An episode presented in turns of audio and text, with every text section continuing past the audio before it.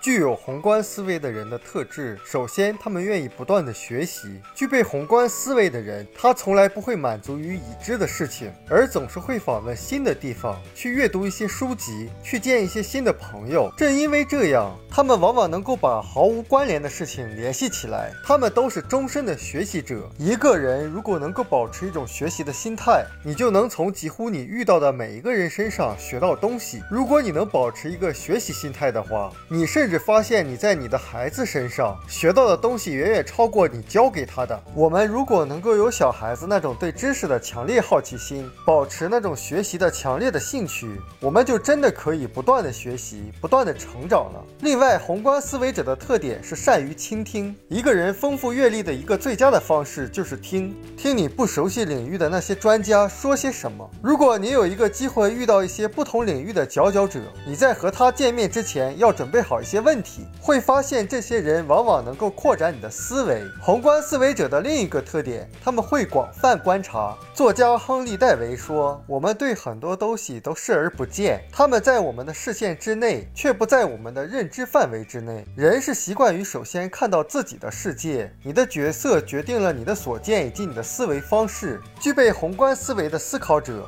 他会认识到自己的小圈子之外还有一个广阔的世界，所以他们会努力突破自己，透过别人的眼光去看看自己以外的世界。那些局限在画框里的人就很难看清画面了。为了看到别人眼中的世界，你必须首先知道他们是如何思考的。所以要成为一个好听众。忘记你自己想要说的事情，试着采取别人的角度去看事情。还有宏观思维者会活得更完整。法国作家蒙田说：“生命的价值不在于时间的长短，而在于我们如何利用时间。”有的人活得很长，却活得没有意义。